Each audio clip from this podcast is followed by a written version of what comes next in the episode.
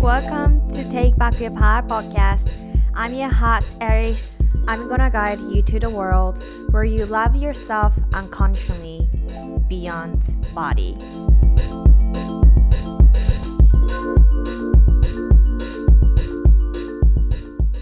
こんにちは、What's up? Hello, self-lovers!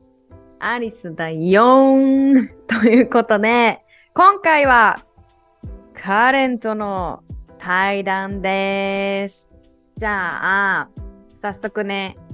本編の方に行きたいんですけれども、あの、スピリチュアルについてちょっと触れたくて、皆さんスピリチュアルって、スピリチュアル、スピリチュアルっていう言葉を聞いたら、どんな、どんななんかイメージというか、自分の中の定義ってありますか？はい、どうぞ。はい、私にとってのスピリチュアルの定義はみたいな。が、まあ、イメージでもいいんですけど、すごいこう、まあ、私のね、スピリチュアルに対しての、あー、これ、スピリチュアルどういう意味ですか？って言われたら、私はね、あんま答えを持ってないんだよね。でもそれでもよくて、なんかすごくこう自分の中で言語化の必要性をあんまり感じてないんだけれども、まあ発信する上でね、なんかこういう話もいずれするんだろうなっていうふうに思っていた。で、スピリチュアルってすごいこう、よく社会のね動きをよく見ることが多いのでその点から言うとやっぱりこうふわふわしてるものって聞くこともあるしなんかちょっと怪しいみたいなねあるんじゃないかなと思うのね。でその実はカレンとのエピソードでも話出てくるんやけど、なんかスピリチュアル怪しいみたいなね、話もすごい触れてくれるから、それはね、カレン、カレン先輩、カレン先輩の 話をね、聞いてほしいなって思うんやけど、私は、なんかスピリチュアルに怪しいみたいなところに出会うことはなくて、日本行った時。なんか自分自身のこう気づきっていうのが、あのー、自分をさ、よく私がいつも言ってる自分を愛するジャーニーが始まったわけやん。I am enough っていうところから始まっていろいろボディだったり自分自身と一人のね人間として向き合ってくる中である本を読んでたんだよね。著者はアメリカのねトニー・ロビンズっていう人のトニー・ロビンズの本を読んでた時になんかこう人生のことについてねで人生のエリアごとにこう今の1から10のスケールで番号を振るとしたらリレーションシップ、人間関係は何番ですか？ファイナンシャル、お金の、ね、ことについて、エリアについて何番ですか？そういうパートナーシップ、恋人関係については何番ですか？ヘルス、自分の健康あ、フィジカルヘルス、体の健康については何番ですか？っていう、なんかそういうセクションがあったのね。で、今まで私は、OK、ファイナンシャル、I understand、OK、got it、わかるよ。恋愛わかるよ、人間関係わかるよ、なんかそういうキャリアとかわかるよみたいな感じで、そのエリアの人生っていう中のエリアを見たときに、さまざまなこうエリアが出てきてたんですけど、そこで、あなたのスピリチュアリティは？みたいな。で変えとったよね。で、そこで私は初めて、あスピリチュアルって今までなんか関心を持ってなかったけれども、なんかこう当たり前としてあなたの人生のね、エリアにスピリチュアル面はどうですかっていう風な質問が1から10でねあった時にあなんやそういう自分のウェルネスを大切にしていきたかったらそこも見るべきなんやってもちろん強制とかそういう意味じゃなくてなんかそこで気づいたんだよね。あそうなーみたいな。でそのスピリチュアルにちょっとこう関心を持ってね、日々見ていくとやっぱりそういうスピ系とかなんかふわふわしてるみたいな血に足がついてないみたいな情報を聞くようになってあそういうふうに言われているんやっていうのがアリスのちょっとジャーニーなのね。であのねいっぱいエピソードでも本当に話すんやけど全部つながってるというかこうスピリチュアルは切り離せないものなのね。で彼も言ってくれるんやけど私たち一人一人濃淡があれど感じ方信じる信じないあれどスピリットを持ってるわけ。精神魂。ね。精神って言ったりするやん。だからそれをまあ人それぞれね拒絶するなり受け入れるなりなんか受け入れるなり信じるなりそうじゃないなり人それぞれの自由なんだけども私はそこのコネクション全体として見る人生で起こっていることをなんかこう受け入れてまるっと包容してみることですごいこう自分の目に見えないパワーを感じたりだったりとか何かこう自分を守られているんだなっていうのを感じ出したりとか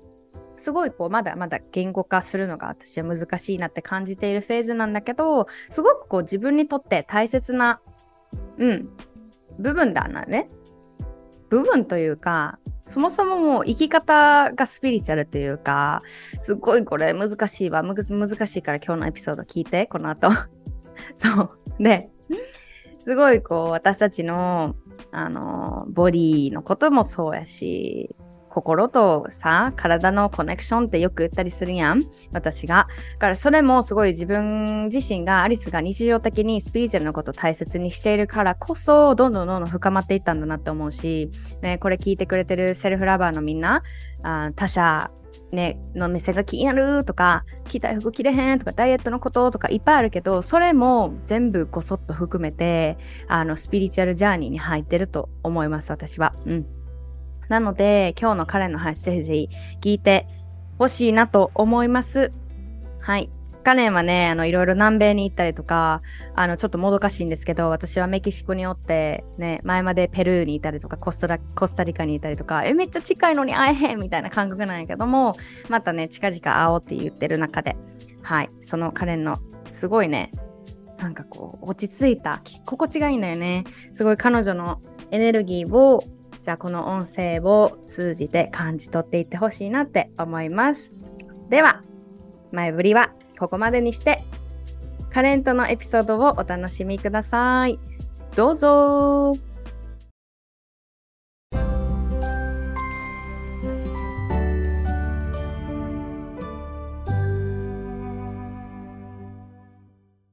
はい。では、カレンです。やっほー。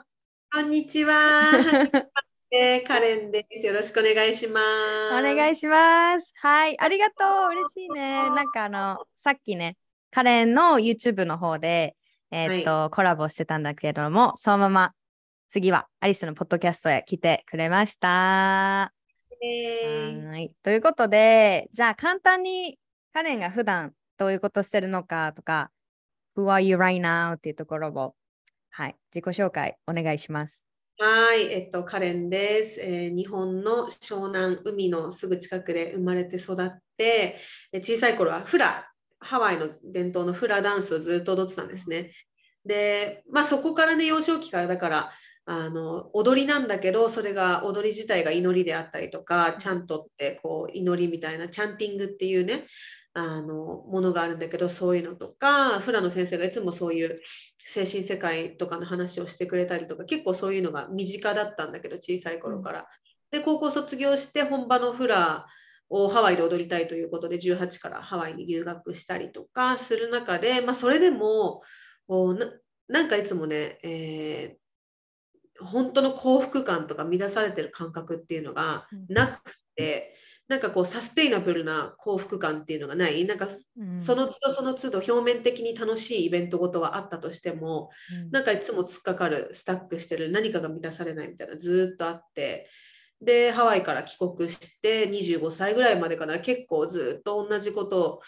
繰り返したりとかもうこんな人生嫌だっていうところからあのまあ、いわゆるスピリチュアルアウェイクニングって言ってその魂の目覚めみたいのを体験したんですね25歳で。うん、本当簡単にロングストーリーショートで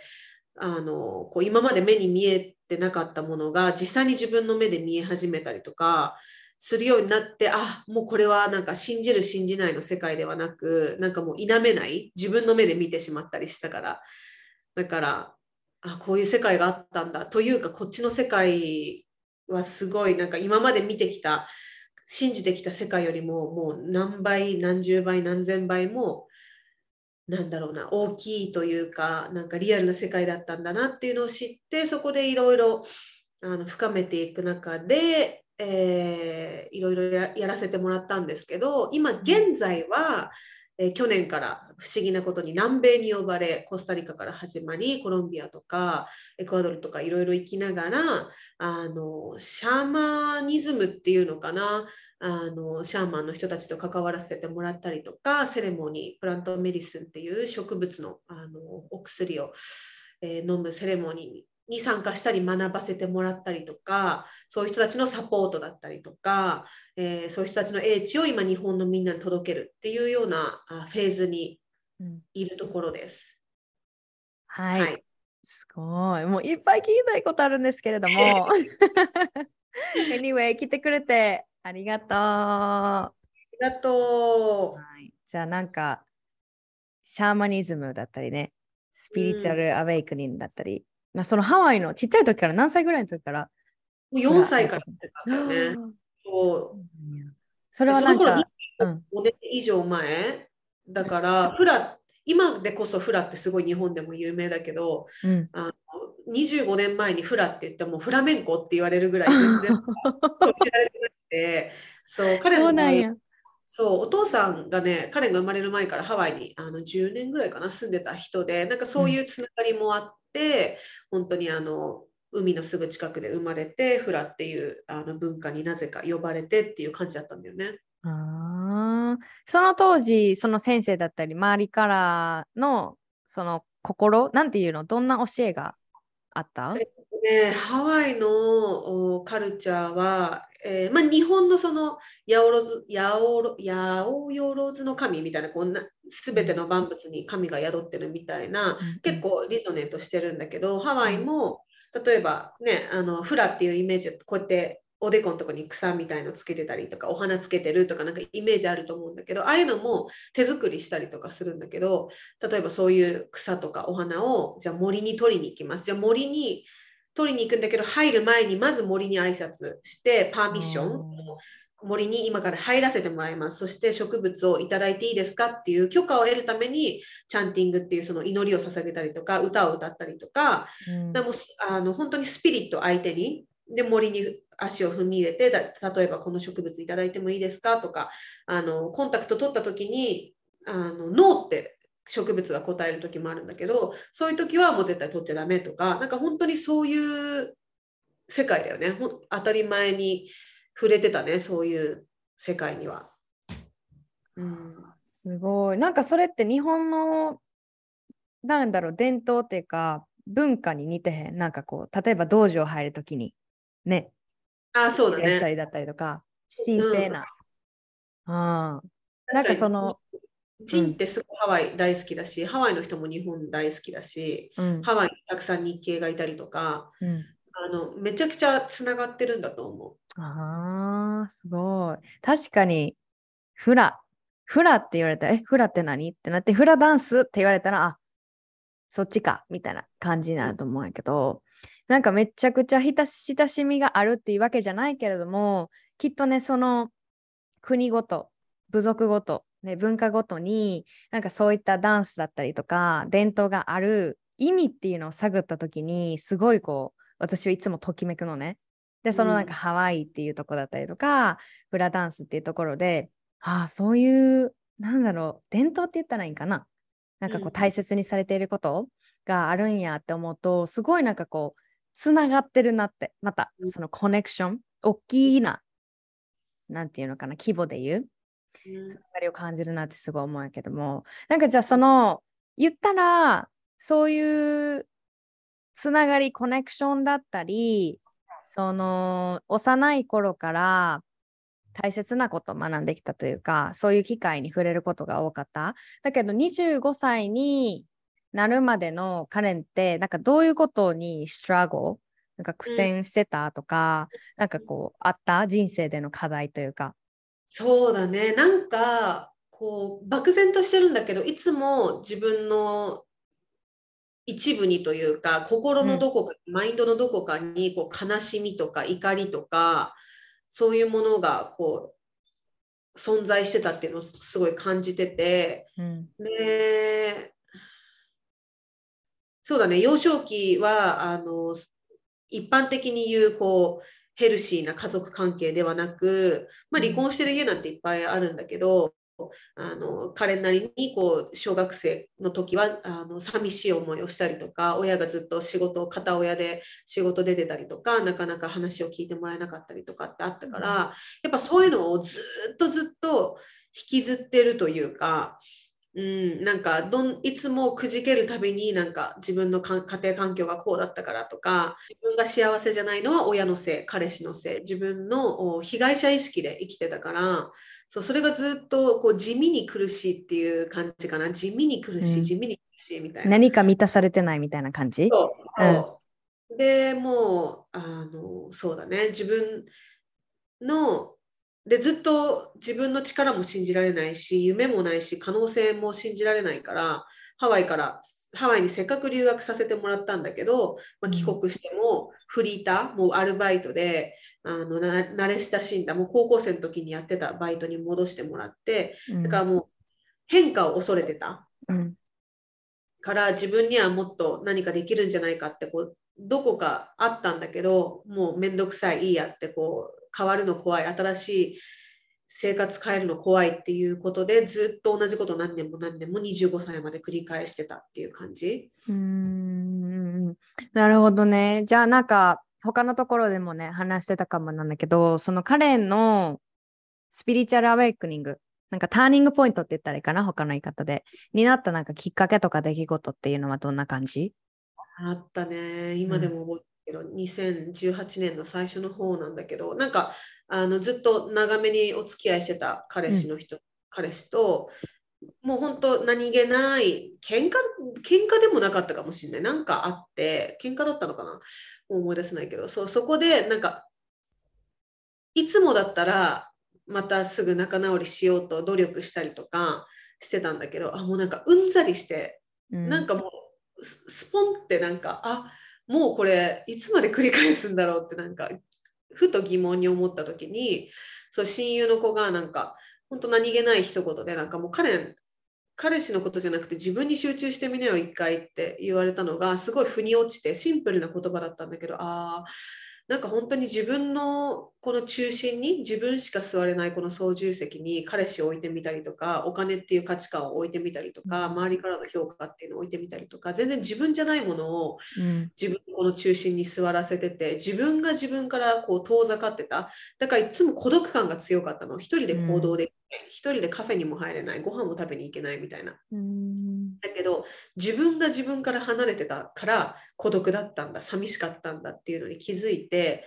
そうそこからねなんか無理なくあの一回じゃあスポンとこう彼氏のことを外してみようって自分の中から、うん、外したら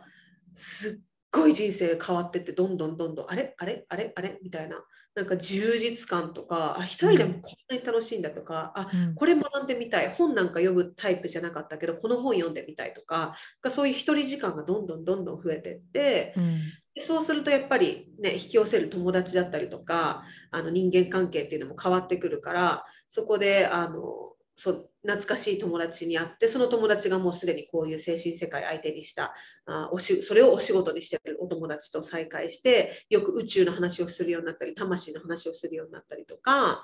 うん、そんな感じでどんどん変わっていったね。最初のきっかけはでも打ったりしたところ。うん、それなんか私の中でスピリチュアルアウェイクニングって言ったらもしかしたらたくさんの方がそのイメージあるかもしれないんだけどなんかこうすっごい急にパッてなんか現実を乱すじゃないけど、うん、さっき冒頭で言ってたなんか見えないものが見え出すとかスピリチュアルってそういうイメージを持ってる方って多いんじゃないかなって思う？なんかこう特別なこと。うんうんうん、それはどう思う？彼彼にとってのそのスピリチュアルって何、うん、あったあった。あの、実際そういうあったんだけどそのスピリチュアルってスピリットって魂ですよね。で、魂的なっていうのがそのスピリチュアルっていう意味であの全員がね信じる信じない関係ない全員がスピリチュアル的な存在なんですね私たち魂だから、うんうん、で私も本当にねこういう話全く興味ないし信じないタイプだったって思い込んでたんだけどあのね本当きっかけはいろいろあったんだけどまず、えっと、そこのアルバイト先に、えー、ものすごく霊感の高いパートの主婦の方がいたのね。うんでその方があのバイトの裏になんか それこそちょっと怖い話なんだけどなんかおおじいさんの幽霊を見るとかおばあさんの幽霊を見るとかなんかそういうことを言っていてあ面白い人いたんだって思ってで彼もそういうなんかあ実はこうだったんだこうだったんだみたいないろんな気づきがあった時にあのパートさんが「でカレンちゃんあの沙織さんと話してみなよ」みたいな今気が合うかもよっていうふうに言われて「えー、聞いてみる」って言ってあの話しかけたそのパートさんがあの実はものすごい霊感の持ち主でで娘ちゃんたちもものすごいあの宇宙人みたいな子たちで。うんっていうなんかつながりがあってですごく話すようになったらあの沙織さんっていうのが、えーえー、と2人娘がいてね。うん。で2人ともあのよく体内記憶とか言うじゃない？お腹の中にいたのを覚えてるとか聞くけど、そのお腹に入る前のお空にいた時の記憶があるのね。この2人は両方とも。で特に妹の話がすごい興味深くて2歳の時にもペラペラペラペラ話したナナちゃんっていうんだけど。うん。でナナちゃんはペラペラ話し始めてそのママと当時のえー旦那さんもう離婚しちゃったけど当時の旦那さん2人に話したのがお空からねあの神様みたいな人がいてお母さん選んでって言われてこう雲みたいなところなんか雲のテレビみたいなところでこのお家行けばこんな生活があります。このお家行けばこんな学びがありますってのをバーって見させられて、そうで沙織さん実際のお母さんの笑顔が可愛いし彼女をあの助けに行く幸せにしに行きたいって思ったからこの人にするって決めてたんだって。うん。で、えーじゃあ一緒にこのお母さんの中に入ろうよって約束してたあの仲のいい、えー女の子が隣にいて、うん。えーじゃあ一緒に入ろうって約束してたんだけど直前になってこのもう一人の女の子がうん。の気が変わってしまってやっぱり私あっちのお母さんのところ行くバイバイって言っちゃったんだって。うんナナは寂しかったけどもう私はママって決めたから一人でお腹にあのポーンって飛んで入ったんだって話したのがその2歳だったんだけどうんこの当時その沙織さんと元旦那さんがびっくりしてなんでかっていうとそのナナには話してなかったんだけどナナを身ごもった時に双子だったの。あそうで2歳の本人にはまだ話してないじゃない？そんなこと。ーうんうんで双子で1人だけ流れてしまってナナだけ無事に1人で生まれてきたの。すごい。でその時にうん。もうめちゃくちゃ鳥肌立って。私も。うん。なんかねこのお話が結構彼の中で大きくてあ本当に私たち魂なんだみたいな、うん。えーこの小さい2つの目から見える世界が全てと思い込んでるけど実はこの、えー肉体以上の存在だし、うん。あ本当に今までごく一部しか見えてなくて魂なんだ私たち。全員。で霊感が強いとか弱いとか言ったりするけどもう全員霊感っていうものは持っていてうん。それを覚えてるか覚えてないか信じてるか信じてないかっていうだけの違い。っうん。ていうのがもうストーンってその時腹に落ちてきて。でそこから多分自分の自分がこう人間的な小さい意識で生きてたところからブワッと多分あの見方とか世界がぶわっと一気に広がったんだよね。でそしたら20その5歳ぐらいの時から彼も目で幽霊を見出したの。はっきりうんでこれ全員にあるプロセスでないじゃないしあの勘違いしないでほしいんだけど私はたまたまそういうあのジャーニーがあったよっていうだけでうん。そうだからえじゃあ幽霊見えるようにならないと霊感上がんないんですか？とか結構言われたから、あんまりこの話をしなかったのはなんでかっていうと幽霊見えなきゃダメってみんな思わうんなきゃ、うんうん。そういうことじゃなくてね。僕の場合はもうがっつりそういうアウェイクニングがあったのね。うん。そうそうそう。で、最初は混乱したし、すごい怖かったけど、あ、もう瞬時に、あこの力をあのもうディバインプラン、もっとこんな怖い怖いで終わらせるんじゃなくて、あ、彼はミッションがあるんだ。自分のこの、外から見たらまだアルバイトに通ってる。まだうん今までのカレン。かもしれないけど、もう中身が360度変わってて、ものすごく満たされてて幸福だったの、カレンは。うんこれがもうアウェイクニングじゃない？で、うんその現実じゃあまだバイト生活まだ彼氏の家にいるっていうすぐには引っ越しができないっていういろんな現実は日本日本じゃない地球上は時差がかかるからそれが変わるのには時間がかかるかもしれないけどもうすでに私はもうう一回死んで生まれ変わってるような感う覚、んうん。でこれはもうあ完全にアウェイクニング目覚め。でこれをこう同じような体験というかみんなそうなんだよっていうのをこうインスパイアするあの思い出させるっていう役目があるんだっていうのを瞬時にその時気づいてだからそのじゃあ幽霊が見えて怖いっていうところからこう意識をどんどんどんどん上げてって何かうん、あのいい方向にいい方向に例えば自分の直感とか自分のガイドたち自分の守護霊様の声をキャッチするようになったりとか相手の人たちにその力を使ってみたりとかそれでリーディングのセッションとかマンツーマンの個人セッションとかも始めるようになってこうステップバイステップでそういうことを始めてったっていう感じなんだよね。うん、うん、4年ぐらい前。それはなんかこう見え出した日からなんかコネクション見えない、見えないもの、見えない存在へのコネクションを感じるのがどんどん強くなっていった感じ？そうそうそれはなんかこう、カレンがどんどんアクセプトして意識していったからなのか、なんかどんな感じなん？その練習をしていたことがあるのか。なんか。そうだね、なんかもう一番やっぱ大きいのは、うん、誰かに言われて、こういう世界なんです、信じなさいって言われてるんじゃなくて、もう自分でコントロールなしにもう見えてしまっているから、うん、あもう否定のしようがないというか、うん、あそうなんだ。じゃあやっぱこういう霊的な存在はいてってことはあの、まあ、幽霊もいるならその何？例えばじゃ死んだおばあちゃんも守護してくれてるだろうし自分のなんだろう高い意識宇宙意識っていうのも存在するだろうし、うん、っていうのをこうなんか人に強要されるんじゃなくて自分でどんどんどんどん落とし込んでったっていうか自然とあはいそういうことそういうことそういうことっていう感じかな。わーなんかねあの海外住んでたりとかさ彼ももちろんハワイ行ったりとか南米旅したりっていう中で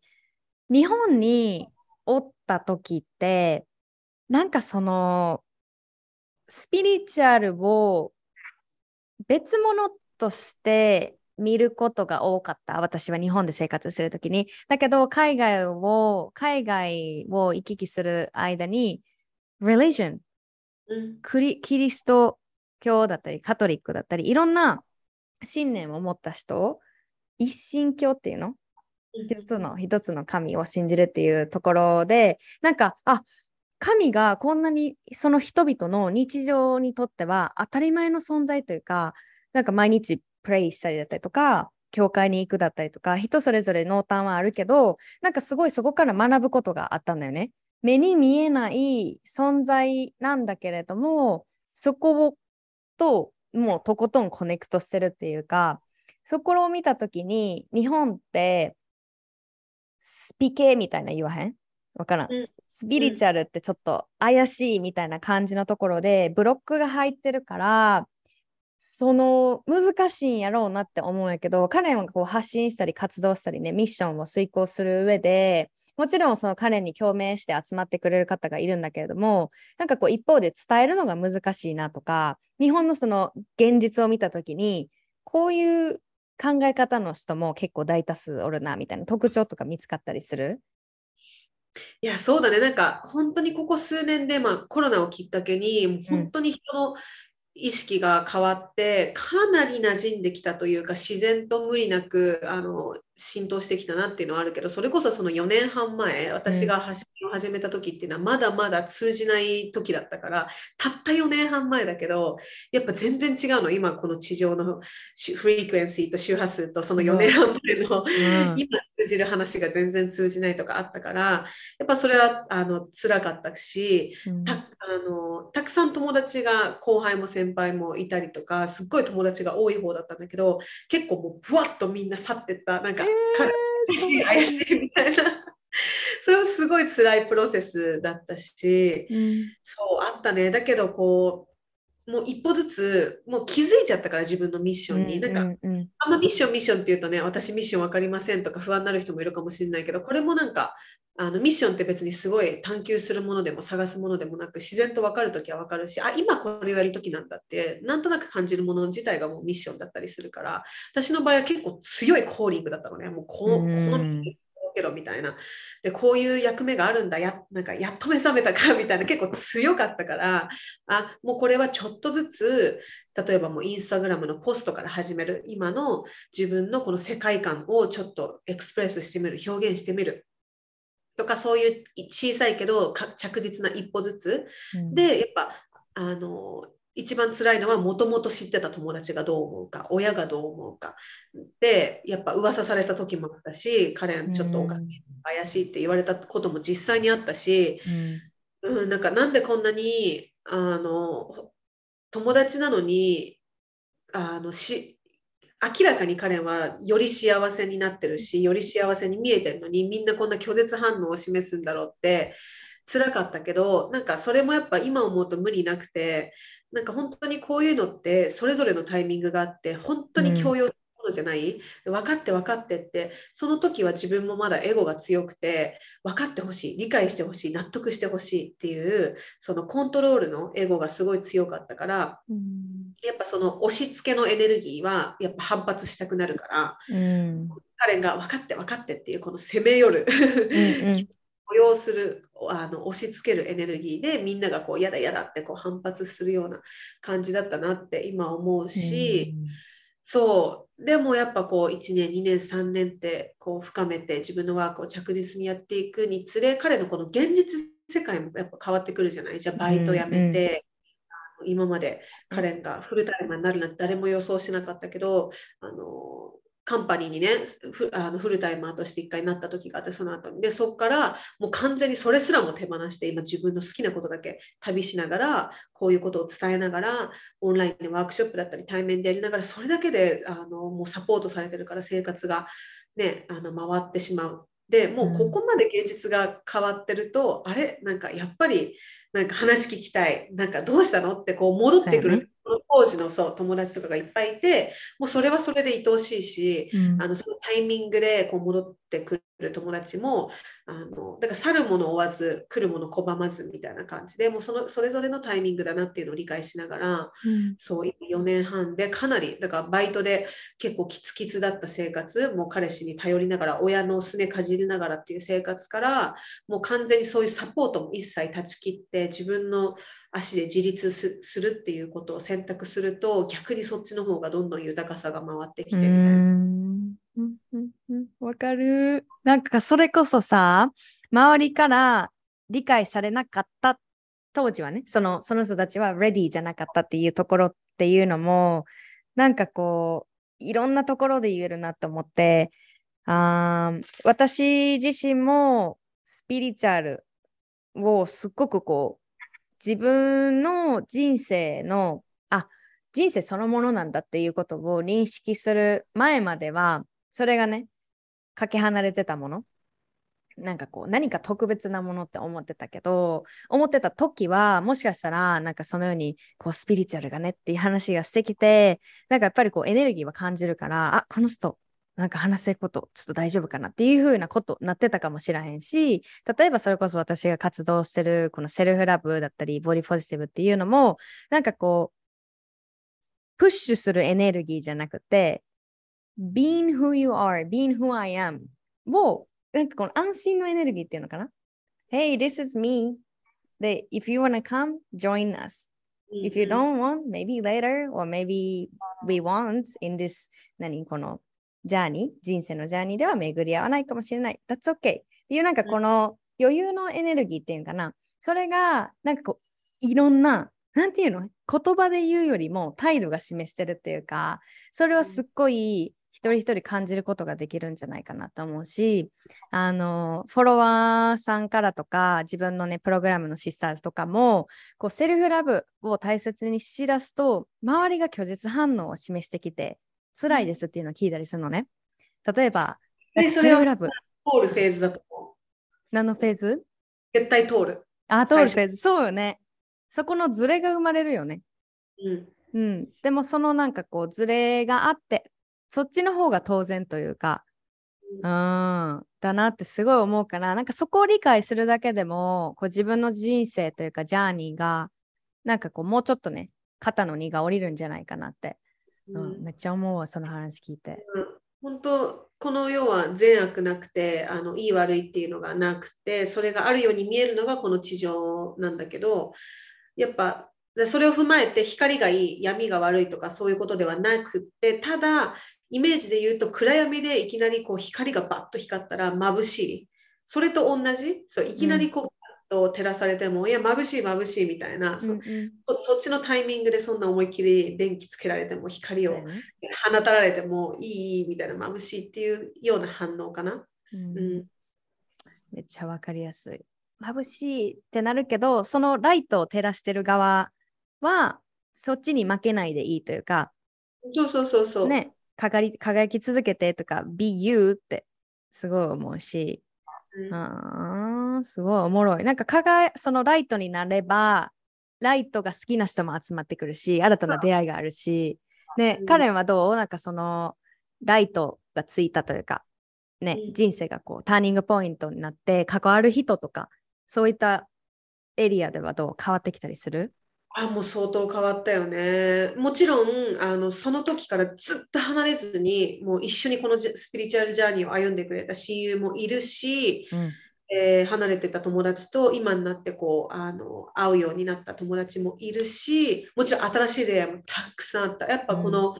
うんそこのだ結局波動、エネルギーでお互いが引き寄せ合って引き合う仲間たちだから同じステージであの出会う友達だから初めてなのに初めてじゃない感覚とかもちろんあの彼はねその湘南っていうエリアで生まれ育ってて結構その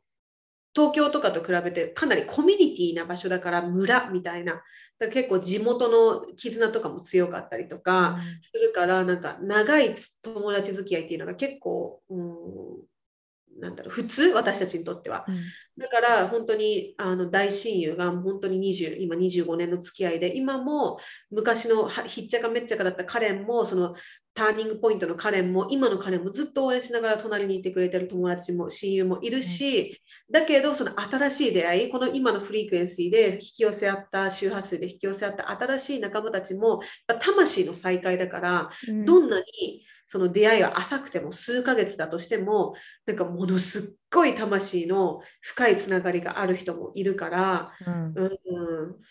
面白いよね。だから新しい出会いもあったしずっとあのもありがたいことに持ち続けてるリレーションシップもあるし、うん、で特に今南米この1年半で旅するようになってからはあの向こうでねたくさん、ソウルファミリー魂の家族もたくさんできたし、うんそうそうそう。うん。あーすごい。魂がでなんかあるよねこの今までフィジカル的に会ったことないはずなのになんだこの心地よさはみたいな。あるあるある、いや。超あれはなんか可憐的に今まであったんだなみたいな。うん、視点がある。今まで絶対にもう今まで会ってるし、このなんかビビッときたりとか、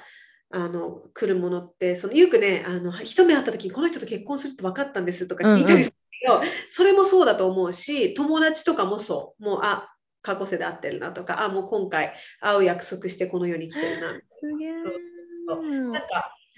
もうちょっと掘るとなんか1年半前にあうん。の私はアヤワスカっていううプラントメディスンあのサイケデリックのかなりディープなジャーニーに飛び込んできたんだけどコスタリカで。でそれをおそのセレモニーに出た時に私はもう日本人1人で3 4 0人のもうアメリカ人のグループに1人で飛び込んだんだけど、まあ、初めましてじゃん当然みんな。でもやっぱその初日であパッパッパってこう目が合う人とか、なんか見たことあるこの人、え、会ったことあるのかなって感じるようなつながりの人たちがやっぱいて、でやっぱそのセレモニー、そのプラントメディスンを飲んで、もうこの一体肉体を脱いで魂のジャーニー、うわーって、このアヤワスカっていうのは一回、うん、死後の世界に行くっていう言い方もするけど、その魂の世界、死後の世界に行ってからそまたこの地上に戻ってきてその友達とかを見た時にあもう決まってたんだみたいな。このメンバーでこのセレモニーに座ることあもう今自分がこのタイミングで南米に呼ばれたことあ今自分がこのタイミングでこの人たちと一緒にこのジャーニーを歩むことはもう決まってたんだみたいな。そういうのがなんかこうなんとなくそうなのかなじゃなくてあもうあそうだったんだ。やっぱりそうだったんだみたいなもう100%そうなんだっていうのがもう分かってしまう。っていうのを体験してからは、あやっぱそのなんとなく自分が直感で感じることってなん実はなんとなくではない。ううんん、まや。それはそこにいた全員に感じたってこと？えっとね、いや、全員じゃなくて、うん。あのなんだよね。だからその例えば3、40人いて全員と仲良くなりなさいってことはやっぱ絶対なくて、それもあの通して教えてくれてることだと思うんだけど、うん、やっぱりトレートする人、その後も関係が続く人っていうのは数人に決まってるし、で世界ってそういうものじゃない。だって、100人中100人に理解されるとか、100人中100人と、ね、納得し合う、理解し合うっていうのは不可能な話で、でもそれで OK で全然。でそれもそうそういう本当に深いつながり。あ再会だ再会だ再会だ。また会ったね。約束してあったね。このセレモニーに一緒に座るって決まってたんだね。って分かったのは、うん、3 4 0人中多分本当10人とかそんな感じ。すごい。そうよね。私たちってさなんかこうそこにおる例えばクラスルームがあったら40人中40人と仲良くしようとか40人中40人に好かれようとするみたいな。ね、うん、部分があるけどそういった意味でそういった視点から考えてみるとあなんかその私がそうやったからもうそこにみんなになんかこう気に入られようとかいい人でいいよいい子でいいよ good girl っていう風に思ってたけど最近私もエゴエゴですっていうの？もう、うん、せ生まれ変わりを経験したのねかなり大きな痛みを通して。で、うん、そのをもういい子になるのやめようっていうターニングポイントがここ数ヶ月であってで本当に25年間抱えてきたものをもう脱ぎ捨てるっていうところがあったんだよね。だからこそなんか今カレンが言ってたその感覚っていうのももしかしたらちょっと前の私やったら感じられてないのかもしれない。なんかあこの人っていうのも自分の中にブロックがあるからああの人もこの人もアテンション与えなとか私にアテンションくれてるからとかそういったレベルからもっと深いところを見てあげるっていうのもなんかこの人生においてすごい長いジャーニーではあったけれどもなんか脱ぎ捨てるってすごいなんかぴったりな表現やなと思うんだけどそういった意味でもすごいリゾネイトなんだ共鳴するなって思った。でねアヤワスカ合ってる？うん、あやわすかめっちゃ聞きたいんやけれどもさ1年前ぐらい1年半前かな？になんかどどんな経緯であそもそもなんかじゃあアヤワスカってどんなもの？うん、アヤワスカっていうのは、まあえっと、プラントメディスンって言って、植物のお薬ですね。だから、その一般的にドラッグって呼ばれるものとは全く別のもので、えー、植物のお薬っていうとことは、まあ、完全に当たり前だけど自然のもの、ナチュラルなもの、自然のものだから、そこにスピリットが宿っている。で、うん、その違いは何かって言ったらドラッグっていうのも本当完全にケミカルが混ざってて人を中毒にさせようとか量産してお金を稼ごうっていう意識から生まれているものがそこにスピリットは宿っていないんだよね魂っていうのは。うん、でアイワスカっていうのは、えー、と木のアヤワスカっていう木のつるこういう蛇みたいに見える木のつるなんだけどそれと、えー、DMT っていう成分があってそれがサイケデリックあのの成分なんだけど DMT が入っている葉っぱ、えー、チャクルナっていう葉っぱがあってそれを合わせて煎じてお茶みたいにして飲むものをアヤワスカっていうメディスンなんだけどもあの本当不思議だよね。何でもそうだけどやっぱじゃあなんでこの植物とこの植物を掛け合わせて、うん、でせなんかね煎じてそれを飲もうと思ったのか最初にみたいな。で何でもそうだけど日本もこの発酵食品食べ物を腐らせて、どう食べようと思った人がいたのかとか、うん、やっぱ最初にそれあの受け取ってる人がいるからなんだよね。でそのアヤワスカにしたらアヤワスカの、えマザー・ヤワスカってこう女性性のスピリット、うん、マザーっていうねグランドマザーのような、えー、大きい愛の、えー、女性性のスピリットって言われてるんだけど彼女がこのある人に対してそういう指令を送ってメッセージを送ってこれで人々を助けなさいとかあいうふうに経緯があったかもしれないし。でそれを飲むとあのまあそのセレモニーのデザインにもよるんだけど、えー、大体私が参加してたのは、えー、6時間ぐらいのセレモニーで2杯飲むんだけど途中で1杯もう1杯飲むんだけど、うん、そうするともう本当にねなんだろう、うん、さっきも言ったように肉体を脱ぐ。本当にあの言っちゃえば怖い経験もする人もいれば、うん、あのうわーってそうだったんだみたいなすごい美しい気づきの経験をする人もいるし、だからあの本当にレディーじゃないと飲めないっていうのは私たちがコントロールできることは何にもないからそこでもしねあの自分の大きい闇と向き合わされてもああの助けてくださいって言ってもあの戻れるものじゃないから一回飲んでそうそう。だからもうどこまでもどこまでもサレンダーできる人身を委ねられる人が呼ばれると思うんだけどそう。で DMT っていうのはねあの赤ちゃん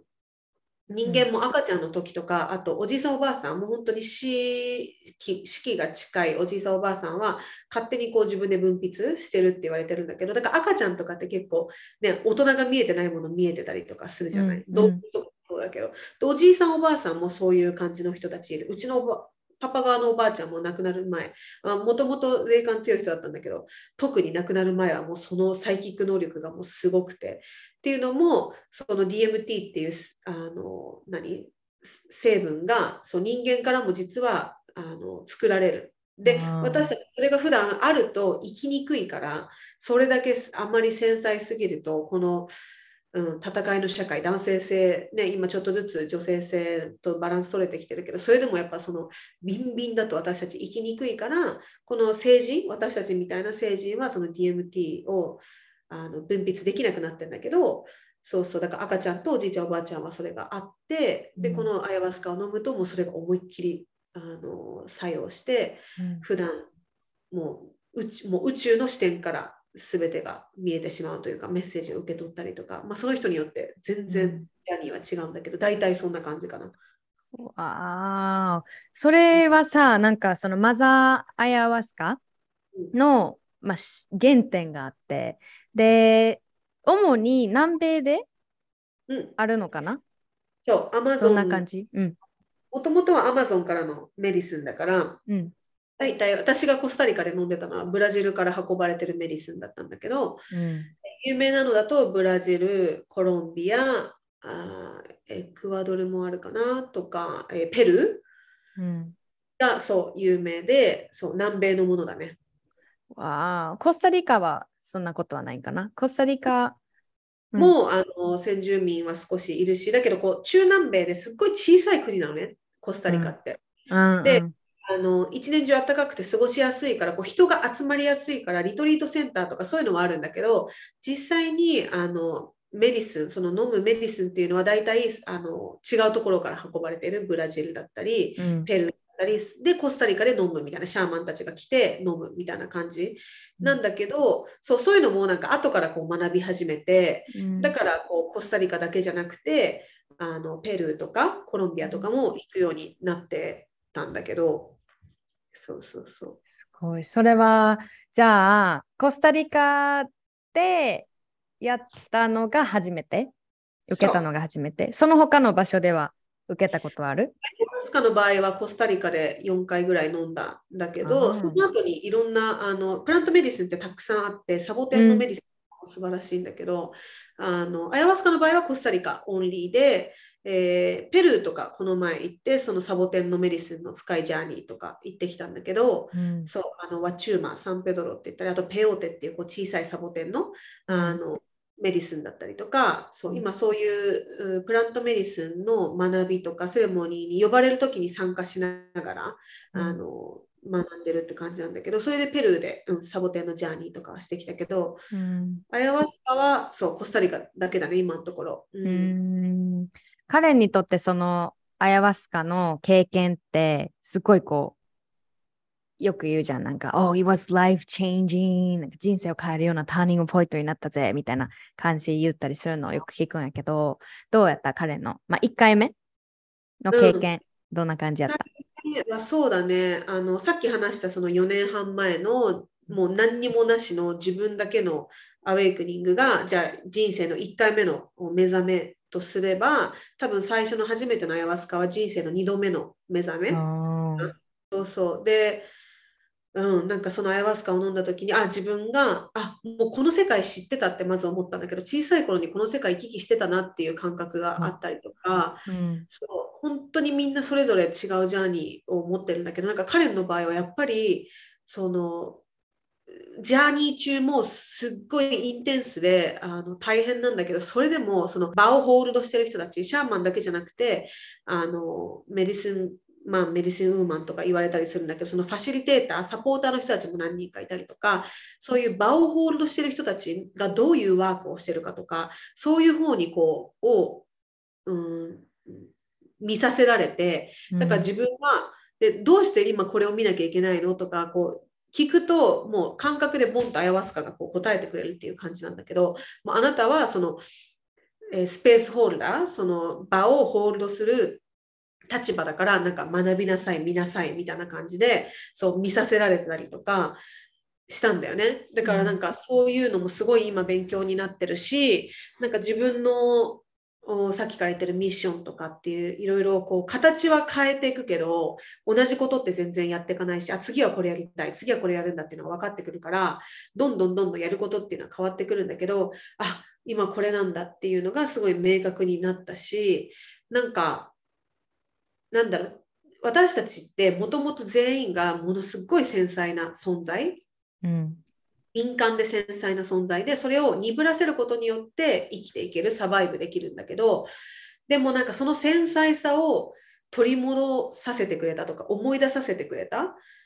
からなんかもうそのセレモニー以降は本当に植物のスピリットとのつながりだったりとか海の海とのつながりこの自然のエレメント風炎とかマザースこの地球大地とのつながりっていうのがなんかこうなんとなくそうだよねって今までやってきたものがいやもう何の1ミリも疑いはない。もうそうだっていう彼らの存在とかあとマザースだけに限らずその自分のガイドたち自分たちを守護してくれる存在たち目に見えない存在たちとのつながりっていうのがぐっとなんか深く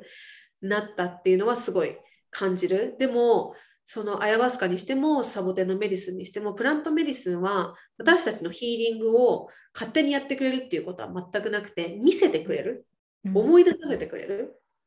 で、それに対して実際にワークをしなきゃいけないのは私たちで、そうだから飲んだら終わりじゃなくて、そのセレモニーに参加した後のもうセレモニーじゃない時も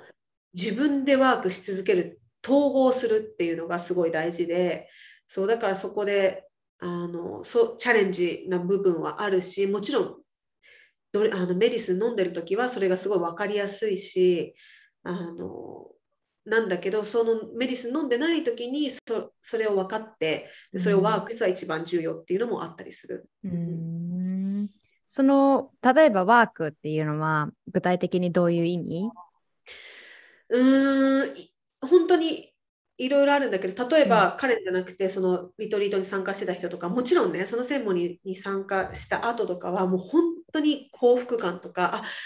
なんてこの地球は美しいんだなんて人間のことが奇跡なんだとか、やっぱそういう気持ちになれるのね。でそれって事実だし夢でもないし本当に素晴らしい経験の一つなんだけどやっぱそこがじゃあリトリート終わって数日経ってくる1週間1ヶ月あれ？みたいなあの時の何だったんだろうってこの今度はなんか鬱になってしまう人もいるの。そういうセレモニーとかプラントメディスン経験してからあまりにもギャップがすごすぎて、うん。鬱になってしまう人もいて私は幸いあのそういうことはなかったんだけどそれでもあここでちゃんとやっとかないと鬱になるんだっていう感じたのはやっぱりなんだろうなその medicine を飲むっていうことはある意味、まあ、呼ばれないと飲めないし簡単なことではないんだけどある意味あの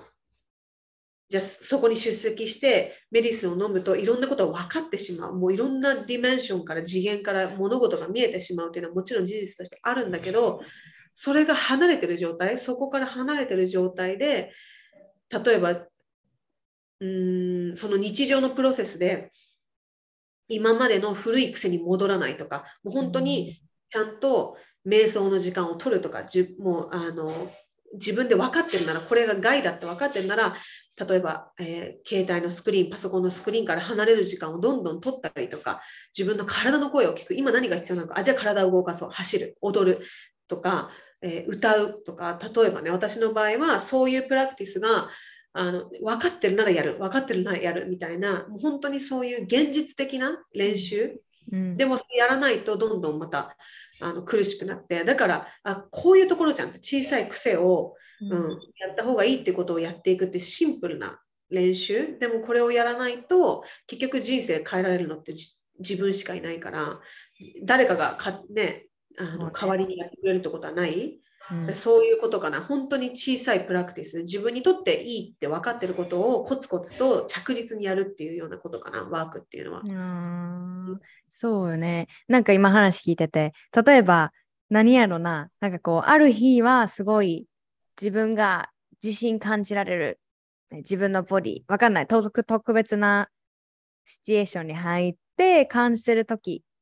あ、旅行にしようかな。旅行行ってるときめっちゃ幸せ。やけど自分の場所に帰ってきて、ね、仕事だったり日常に戻ったときにまた不足感だったりとか、なんかあの感覚にちょっと似てるかな。でもそ,、ねこでね旅行で楽しめるって感じられる心があるのなら日常でも落とし込むことって可能やん。まさに。うんそうそうそう。だから若い時彼もそうだった。あのずっとそのサステイナブルな幸福がなかったっていうところはまさに、じゃあ旅行行けば幸せ、友達と遊べば幸せだからどんどん次の予定立てて、うん。あの幸せになるためにやってたんだけど、うん。そうそれを目目標に目的にしてずっとやってもじゃあ実際この日常の生活をおざなりにしてたらじゃあ実際楽しみにしてた旅行に行ってたとしても実は今旅行に行って楽しみにしてた旅行のその当日なのにもう次の旅行のこと考えてたりとかもうねその場の空気を楽しむよりことよりも脳とかマインドが忙しくなってて全然違うことを考えて今この瞬間に自分が存在してないとか、そういう状態だったから結局マインドフルネスあのもう旅行に行ってる時も行ってない時も今完全に自分がここに存在してて呼吸をしていてで最大限に味わっているっていうことができていないと旅行に行こうが海外に行こうがあの何してもその人の、えー本当の満たされる感覚幸福感っていうのは絶対に得られない。うーんそういうことね。そこでもアリスの発見はね、あ共通点があったんやって。だからすごいわかる、鬱になるっていうのも、そこに頼りすぎているというか、それもね、うんその人によったらいいパンチでね、いい経験になったと思うんやけど、なんかその旅行、例えばは食べるとき幸せでもだんだんこう罪悪感感じてる。あ何か自分が気持ちよくなっているっていうことは次に悪いことが来るんだみたいなとかさなんか I don't deserve good things とか なんかそういったところもつながってくるのかなって。まさにまさに。だからさっき私の YouTube の方でね、アリスにそうんの食とかも語ってもらったけど、うん、なんかそれも今どういう気分で食事をしてるかっていうのが一番重要だったりするよね。何を食べてるかじゃなくて、自分がどれだけこの食事に集中しているか、何を食べてるか、 recognize しているか。うんだって、なんか携帯見ながらパソコン見ながらパクパクパク食べてて自分が何色の何を食べてるかも気づいてない。どこから届いたお野菜を食べてるかも興味がない。とかだともう本当にその disconnected つながりをどんどん失ってしまう、うん。うん、なんかこのやっぱつながりが断たれることによって人はなんか自分が何者なのか自分は何をしているのかっていうこのある意味迷子状態になってしまう、うん、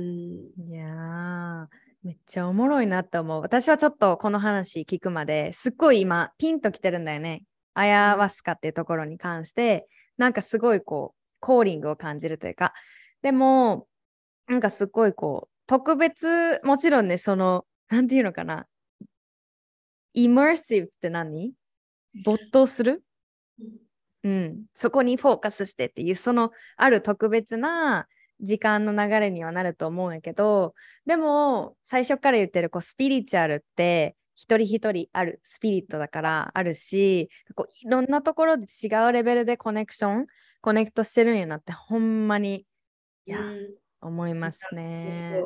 そう。だからこういうふうにアリスみたいにコーリング感じてたりあのこの彼の話を受け取るだけでも日本だとねまだ日本人でアイワスカ飲む飲んだ人ってそんなにいないからなんかこのなんとなく私もいつか飲むんだろうなセレモニーに行くんだろうなっていう人いっぱいいると思うしそれがまさにコーリング。あなんとなくいつか。別に執着してるわけじゃないし今すぐとかじゃないけど、まあ、いつかそうなんだろうななんかこう興味があるな惹かれるなっていうのがまさにコーリングで。私もずっと1年間ずっとコーリングされててやっと1年後か2年後に行けたっていう感じだったから。でもなんかやっぱり安全に受けてほしい安心して。でやっぱちゃんとそういう深いものだからあのメディスンの説明もみんなに聞いてほしいし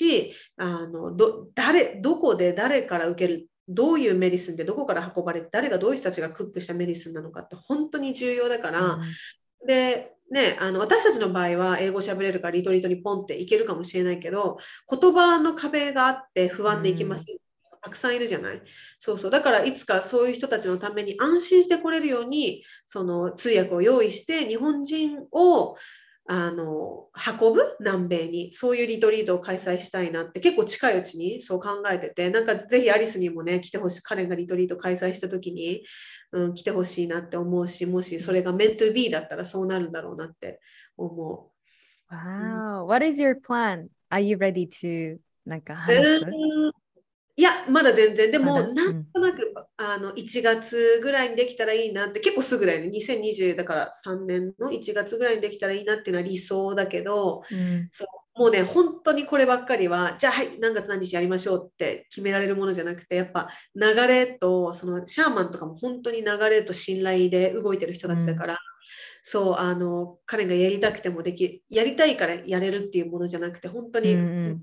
導きがないと実現しないものだから結構慎重に。だし、本当にディープなノージョークノージョークだからもう本当いろんなこと起きえるしあの怖がらせるわけじゃないけどでももう本当ライフチェンジング絶対人生変わるしあのね、人によってはうつが治ったりがんが治ったりとかそういう人もいるぐらい本当素晴らしいあのメディスンでもあるしだからといって全員がそうとも限らない。何のエクスペクテーションもなし絶対に期待はしちゃいけなくて、うん、そうだから本当にトリッキーでディープなあのものだから慎重に慎重に今プランをしてるんだけど、でもあのプランはしてます、うん。今着実にコネクションを作って、うん、大体ペルーかコスタリカかなっていう感じで1月ぐらいにできたら最短で、本当は12月やりたかったけど、ちょっとキンキンかなって感じで。うんうんうん、そのアナウンスとかはインスタグラムとかで見れる？そうだね。基本インスタが最速で、うん、あと私も YouTube やってるので、インスタ、うん、と YouTube 両方追ってもらえればと思います。わかった。じゃあ、あのー、概要欄に載せますので、ね、今日のカレンのメッセージ受け取った方とかね、ぜひぜひメッセージ送ってみて、活動も見てほしいなって思うけども、じゃあ、カレンのなんか最後に何みんなに伝えたいこと、まあ、このポッドキャスト聞いてくれてるみんなは、まあ、いろんなことに興味があると思うんだけど、メイン的にはやっぱり自分を愛したい。自分を受け入れていきたい。自分の人生を自分の足で生きていきたい。そんなね、あのー、みんなに何か伝えたいことはありますか？そうですね。あの不可能なことはないっていうことを伝えたいですね。自分もこんなに人生開けると思ってなかったし想像もしてなかったけど気づいたら、うん、あの展開人生が転換してたっていうことだったりとか、あとそのヒーリングっていうのもあの本当に癒せないことは何にもなくて過去の傷なりトラウマなりあとは家族の関係とかねこういうのも本当に改善していくというかあの確実に変わっていくものなので自分がでも自分が自分に集中してることによって絶対周りも影響を受けていくものなので、うん、あのどんオープンでいること、うん、不可能っていうふうに自分で難しくしていくんじゃなくてあの何でも可能なんだ何でも可能なんだっていう本当に、うん、そういうことを伝えたいかな。いやありがとう。ね。なんか今それを感じられなくってもぜひぜひこのジャーニーは続いているものだしカレンもアリスも違うタイミングでスピリチュアル、ね、アウェイクニングだったり目覚めっていうのがあったようにそれでいいんだよね。それが美しいことなんだよね。うん、だから信じてあげてほしいなってすごい思います。カレンありがとう。ナリスありがとう。なんか全然ね、1時間ってこれしか話せないんだっていう感じで。うん、ほんまにほんまに。また第2弾ね、やりましょう。YouTube のリンクもあの貼ってるので、私たちのコラボだったりとか、他のね、あの旅のシェアだったりもしてくれてるよね。うん、YouTube さ。うんうん。ぜひぜひ確認してください。はい、じゃあカレンでした。また会いましょう。バイ。